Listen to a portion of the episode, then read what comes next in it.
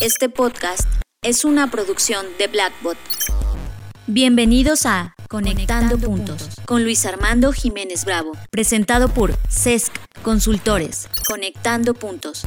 Hola, ¿qué tal? Yo soy Luis Armando Jiménez Bravo. Bienvenidos a Conectando Puntos, el podcast donde hablamos de economía, finanzas, psicología, sociología y básicamente cualquier área del conocimiento que nos permita tratar de entender este pequeño y loco mundo que llamamos sociedad. El día de hoy vamos a hablar de la relación que existe entre el gasto o inversión en investigación y desarrollo que hacen las empresas en un país y el Producto Interno Bruto de ese país. Ustedes dirán, ¿qué tiene que ver eh, esa información con la vida? Bueno, pues iremos conectando los puntos para que veamos la riqueza que puede llegar a tener este análisis. Estás escuchando Conectando, Puntos con Luis Armando Jiménez Bravo. Como ya hemos platicado en otras emisiones, hemos vislumbrado una recesión que de hecho ya se confirmó, la, la estamos viviendo a nivel global y tenemos señales de posiblemente una pronta recuperación en el primer semestre del 2020. ¿Por qué nos aventuramos a decir esto? Naturalmente, como inclusive cualquier economista, pues no interesa mucho el pronóstico que se dé, pero sí al menos las bases de análisis para que podamos formar nuestro propio criterio y de esta manera tomar decisiones. Bien, ¿qué es lo que nos va a dar esta recuperación de esta recesión que estamos viviendo? Número uno, cuando nos encontramos en un momento de crisis, requerimos abocar nuestros esfuerzos a algo que nos permita compensar ese periodo de crisis, en este caso económico o monetario, y tenemos que buscar entonces formas de vender más, de captar más dinero, de hacer uso de nuestros recursos financieros como empresas y personas para poder sanear todos los compromisos que estamos teniendo con estos movimientos. ¿Qué es lo que va a pasar entonces? ¿Qué, ¿Qué sucede con las empresas que se encuentran en industrias altamente competidas? Donde tienen múltiples jugadores fuertes dentro de esa misma industria.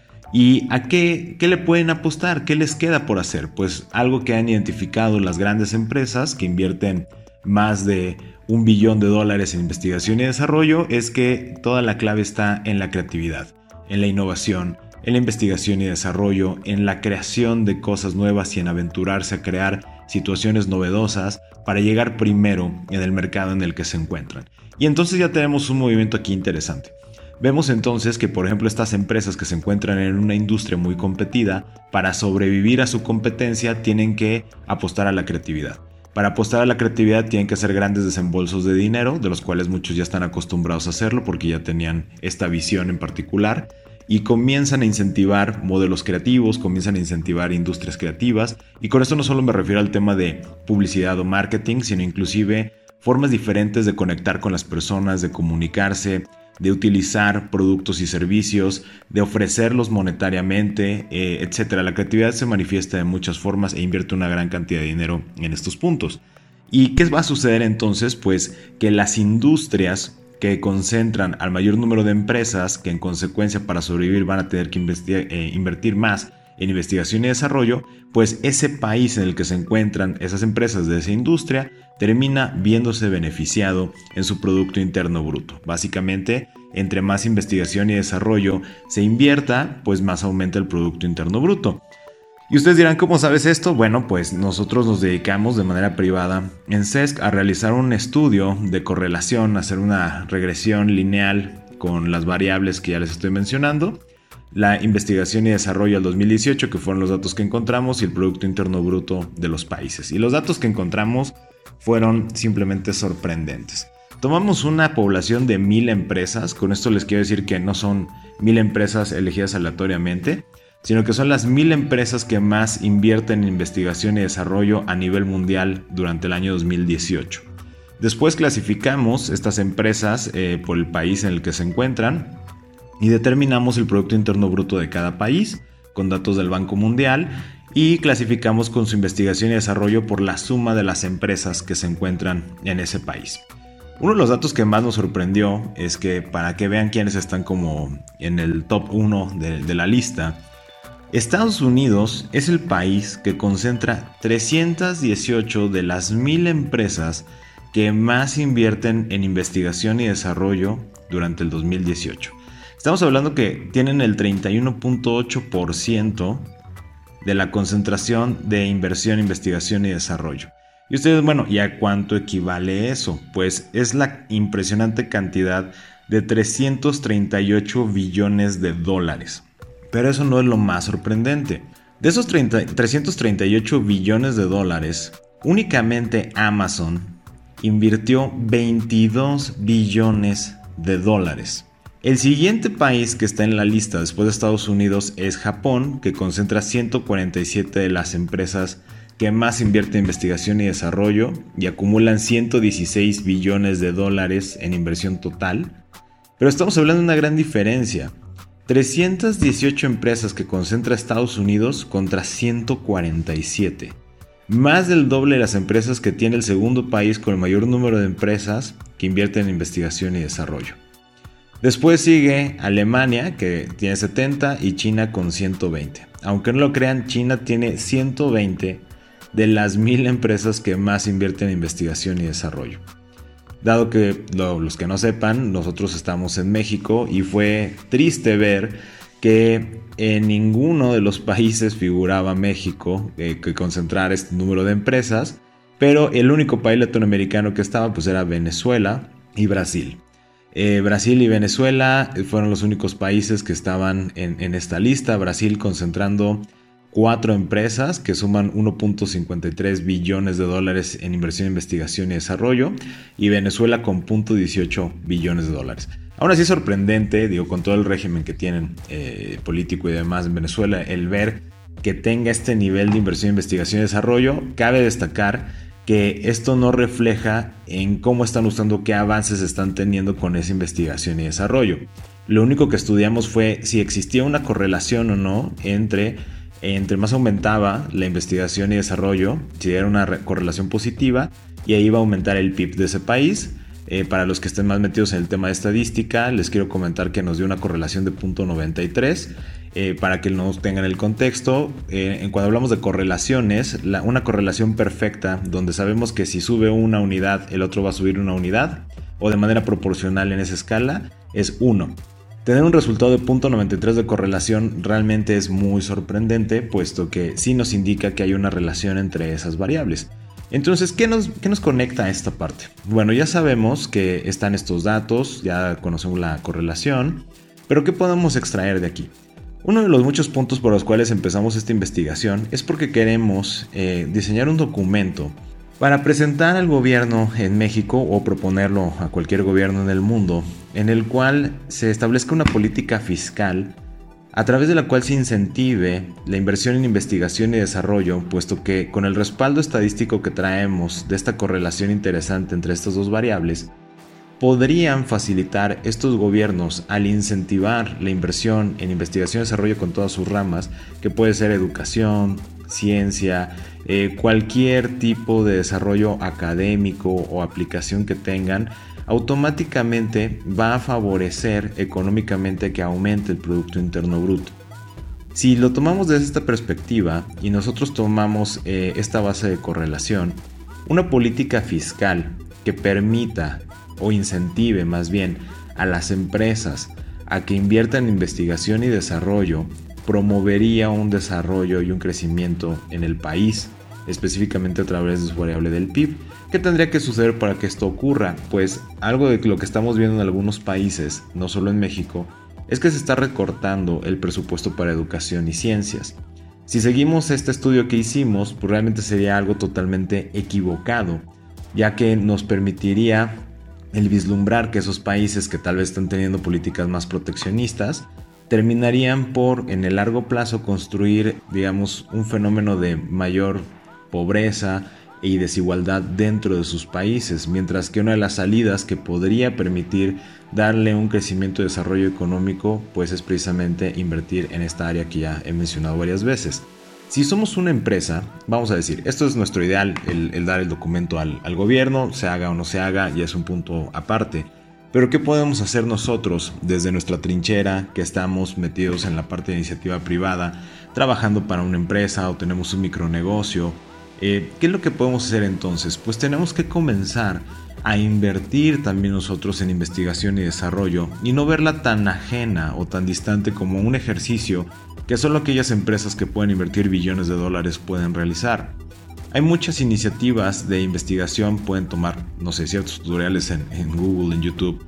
Hay muchísima información ahora circulando en el Internet, de donde pueden ustedes comenzar de manera organizada y documentada, de manera científica, al tener una práctica interna de investigación y de desarrollo.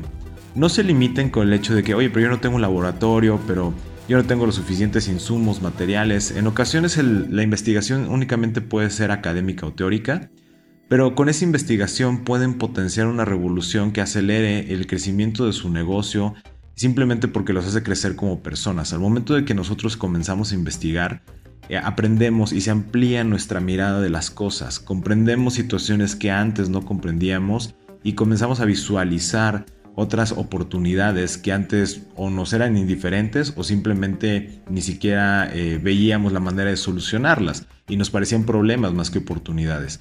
Podemos empezar desde nuestra base, sin importar el nivel en el que nos encontremos, a incentivar esa investigación y desarrollo. Y esto lo quiero conectar con otro punto.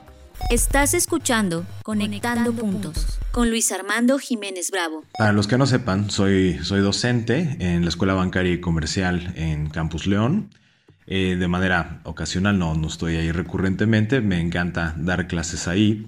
Y uno de los fenómenos que he notado, he tenido la oportunidad de dar en varios niveles, y no solo en esa escuela, también en otras universidades, como el TEC de Monterrey, eh, o he estado en algunas pláticas en la Unitec, en La Salle, eh, etc. Y he observado que uno de los fenómenos o inquietudes que tienen la mayoría de los estudiantes es que pareciera que tienen una gran confusión respecto de lo que es la educación en un grado superior. Eh, no visualizan la importancia de la investigación, no visualizan la importancia del aprender a investigar correctamente, se centran demasiado en la calificación y esto lo traslado o lo quiero conectar con lo que le sucede a la mayoría de los emprendimientos. Hay una estadística que nos marca que la mayoría de los emprendimientos, al menos en México, no sobrevive los 5 años desde que arrancó. 5 años de vida es muy poco tiempo. Cuando vemos, por ejemplo, legados, como les decía, de Estados Unidos, de esas 300 y tantas empresas, hay algunas empresas que ya tienen más de 40 años, por ejemplo, en el caso de General Electric. Entonces, eh, ¿qué es lo que está cambiando? ¿Qué es lo que inhibe el crecimiento, la continuidad de las empresas? Pues simplemente que el emprendedor cuando sale eh, a ser emprendedor, a hacer su emprendimiento, se centra tanto en el dinero eh, que esto es como la calificación del estudiante. Eh, el estudiante se centra en la calificación, el emprendedor en el dinero. Se centran tanto en el resultado que se les olvida las habilidades y competencias que están desarrollando entre el punto en el que se encuentran y la consecución del resultado. Olvidan totalmente el para qué está sirviendo esto. Eh, justo estaba comentando, siempre me gusta comentar más bien con mis clientes que cada ejercicio fiscal, financiero que se está viviendo en una empresa es realmente un experimento. No, no se trata de ver como, ah, este año me fue excelente o este año no me fue tan excelente. Son experimentos, tiene una vida propia el negocio, tiene una intención propia.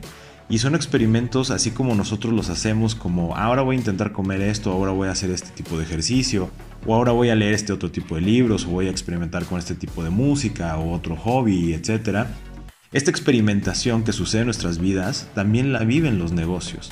Y cada año, si nosotros llevamos una documentación adecuada, o sea, investigamos y nos interesamos por investigar la historia financiera de nuestra empresa, Llevamos el control contable, fiscal, etcétera. Si no saben, pues digo, para eso estamos en la asesoría, pero también hay muchas otras personas eh, y recursos en los cuales que también iremos subiendo en nuestra página www.sesc.com.mx, en los cuales también pueden ir aprendiendo algunas de estas herramientas. Lo que trato de decir es lo siguiente. Si ustedes siguen este track de la historia financiera, van a aprender qué ocurrió en ese experimento posiblemente algo no hicimos bien, algo hicimos diferente de lo que estábamos haciendo en otro año, el contexto cambió, los clientes cambiaron, tal vez ya se llegó a la madurez de un cierto proyecto, nos faltó visión para anticipar esa madurez, no nos pusimos a pensar en esos elementos de futuro y eso termina afectando los resultados que tiene la empresa. Bueno, lo traslado al tema del estudiante. Se centra tanto en la calificación y obviamente no lleva una sola materia, lleva varias, así como el emprendedor es multitasking, no es secretaria, recepcionista, este, o secretario, eh, contador, eh, abogado, vendedor, director y demás. El estudiante tiene esas 7, 8 materias que lleva cada semestre o cada cuatrimestre. ¿Y qué es lo que sucede con él? Tanto se obsesiona con lograr el pase, digamos, con tener utilidad al final de ese periodo, que se pasa de largo el desarrollo de las habilidades, así como decía del emprendimiento, pasa de largo el identificar la historia financiera, también se le va el conjunto de habilidades que tiene que adquirir. E insisto, esto es una parte de la investigación. Con esto que trato de comunicar, que si nosotros estamos perdiendo esta idea de investigar desde que nos estamos formando académicamente, generamos una versión a la lectura, al análisis, a la comprensión de los contenidos, a la creación de resúmenes, de tablas, de matrices, de, preguntas interesantes, de por qué se relaciona una cosa con la otra, habrá una relación o no, etc. Si no desarrollamos eso, la vida profesional laboral y como empresario emprendedor se vuelve extremadamente compleja, porque no sabemos cómo abordar las situaciones que se nos están presentando. Y en la medida que nosotros no invertimos en esa investigación y desarrollo, y hablo solo de la parte de investigación, ya ni siquiera de desarrollo de un producto o servicio, cuando no invertimos en esta investigación, ¿qué le pasa al negocio? Pues cuando hay un cambio súbito de alguna variable en el entorno, ¿qué le pasa? Pues caen las utilidades o empieza a haber pérdidas y en ese momento nos empezamos a comer los fondos, llega la desesperación, la angustia, ya no sé qué hacer y generalmente cierran los negocios. Eh, lo mismo pasa con los países. Cuando el país se cicla en esta dinámica donde no hay investigación, donde no hay un punto crítico, donde hay un cuestionamiento de qué es lo que tenemos que hacer para prosperar más, nos empezamos a ciclar en esta dinámica de autoconsumo, porque nos estamos consumiendo eh, con nuestras propias decisiones. ¿Y qué le va pasando al PIB? Pues va bajando.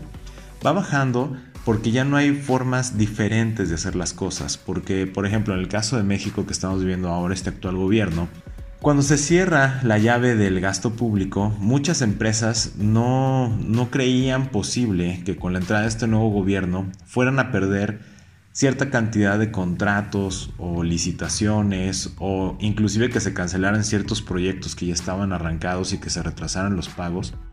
Y esto los puso en complicaciones. Esas complicaciones como no se dio esta tarea de investigación previa, sino que únicamente se está reaccionando, pues lleva al punto en el que cuando ya no tienes el recurso, pues ya no sabes qué hacer y empieza a bajar la economía, tal como ha pasado con nuestro actual México, el PIB no ha tenido crecimiento. Y eso es lo que puede pasar con cualquier país. Sin embargo, vemos por ejemplo el caso de Estados Unidos, mucha gente aplaude la figura de Donald Trump. Eh, que digo, no tengo nada en contra de él, por algo debe de estar en ese puesto y es un tema que en este momento no traigo los elementos suficientes para debatir sobre, sobre eso.